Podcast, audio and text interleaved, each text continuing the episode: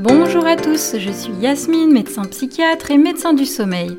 Je vous retrouve ici pour vous parler de sommeil. Je vous partage des infos claires et des astuces adaptées, applicables au quotidien pour qu'à la fatidique question alors, bien dormi Chacun puisse enfin répondre à un vrai et sincère oui le plus souvent possible. Existe-t-il des liens entre le sommeil et le sexe? Est-ce que faire l'amour avant de dormir aide à mieux dormir? Est-ce que bien dormir aide à avoir plus de désir Ce sont de grandes questions et on commence à obtenir les résultats de quelques études pour nous permettre de mieux connaître et comprendre ces liens. Pour commencer, avoir un rapport sexuel permet-il de mieux dormir? Un sondage récent a été réalisé par l'entreprise Emma The Sleep Company et s'est intéressé au lien entre le sommeil et le sexe. Les résultats montrent qu'avoir un rapport sexuel avant de dormir faciliterait l'endormissement. En fait, 70% des sondés affirment mieux dormir après avoir eu un rapport sexuel. Et cet effet positif serait encore plus flagrant suite à un plaisir solitaire. Alors comment expliquer ce phénomène? Ce phénomène serait directement lié aux hormones puisque l'activité sexuelle favorise la production d'hormones telles que l'ocytocine et la prolactine qui procurent une sensation de plaisir et de relaxation. Et ce relâchement favorise en parallèle la diminution du cortisol qui est l'hormone du stress, d'où un endormissement rendu plus facile. Alors pour les 30% restants, pour lesquels c'est neutre ou voire ça complique l'endormissement, peut-être que votre corps s'est trop activé et ou est monté en température. Or, on sait que pour mieux dormir, le corps a besoin de baisser en température. Et donc là, il ne faudra pas hésiter à prendre 10-15 minutes pour préparer votre sommeil. Ça peut être prendre une douche fraîche, bouquiner un peu, faire quelques étirements ou toute autre chose que vous sentirez bonne pour vous pour vous amener à bailler et vous donner envie de dormir. Alors maintenant, on va voir que le lien entre sexe et sommeil serait en quelque sorte un cercle vertueux. On a vu que potentiellement euh, un rapport sexuel peut améliorer nos nuits, et donc maintenant, on va voir que bien dormir serait bénéfique pour notre vie sexuelle. Dans des modèles animaux, c'est notamment le rat qui est souvent utilisé, les troubles du sommeil altèrent la sécrétion des hormones sexuelles et on note une diminution du taux de testostérone et une réduction de la motilité des spermatozoïdes. La privation de sommeil altère également le comportement sexuel des rats mâles qui avaient auparavant un excellent comportement sexuel.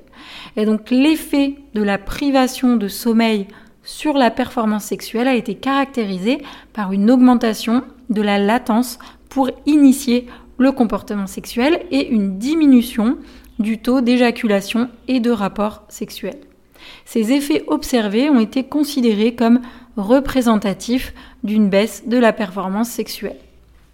Chez l'être humain, la privation de sommeil génère des stimuli stressants intrinsèques dû en partie à la désynchronisation circadienne et augmente l'activation de l'axe hypothalamus-hypophyse surrénal qui, en conséquence, va augmenter la production de corticostérone. Et donc le niveau élevé de corticostéroïdes entraîne alors une réduction de la production de testostérone avec des conséquences telles qu'une baisse de désir sexuel, une baisse d'excitabilité et une baisse de fertilité notamment. Et là, je vais vous parler d'une étude pilote euh, réalisée en 2015, donc ça date un peu, aux États-Unis sur 171 femmes. L'objectif était d'examiner l'influence de la durée du sommeil, de la qualité du sommeil et de la latence d'endormissement, c'est-à-dire le temps mis pour s'endormir. Donc l'effet de tout ça sur l'activité sexuelle quotidienne des femmes. Cette étude a inclus 171 femmes qui se sont rendues au labo de recherche et ont répondu à un certain nombre de questions et questionnaires. Et ensuite, de retour chez elles, elles ont dû répondre à des questions en ligne tous les matins pendant 14 jours consécutifs. Les participantes ont rempli des échelles de désir, d'excitation subjective et de fonctionnement orgasmique d'un questionnaire qui s'appelle Profile of Female Sexual. Et elles ont également rempli l'échelle d'excitation génitale du Female Sexual Function Index. Et elles ont dû également indiquer si elles avaient une activité sexuelle avec un partenaire ou bien si elles s'auto-stimulaient. Donc les résultats ont montré quatre choses principales. La première, une durée de sommeil plus longue était liée à un désir sexuel plus important le lendemain. La deuxième, une augmentation d'une heure de la durée de sommeil correspondait à une augmentation de 14% des chances d'avoir une activité sexuelle en couple. Par contre, une durée de sommeil plus longue prédisait une moindre excitation génitale le lendemain, alors même qu'on avait vu au premier point que par contre le désir, lui, était augmenté. Mais le quatrième point nous dit que finalement, ce qu'il faut retenir, c'est que les résultats ont montré que les femmes ayant une durée moyenne de sommeil plus longue, donc durée moyenne et non pas une nuit plus longue parmi d'autres nuits plus courtes, donc les femmes ayant une durée moyenne de sommeil plus longue ont rapporté une meilleure excitation génitale que les femmes ayant une durée moyenne de sommeil plus courte.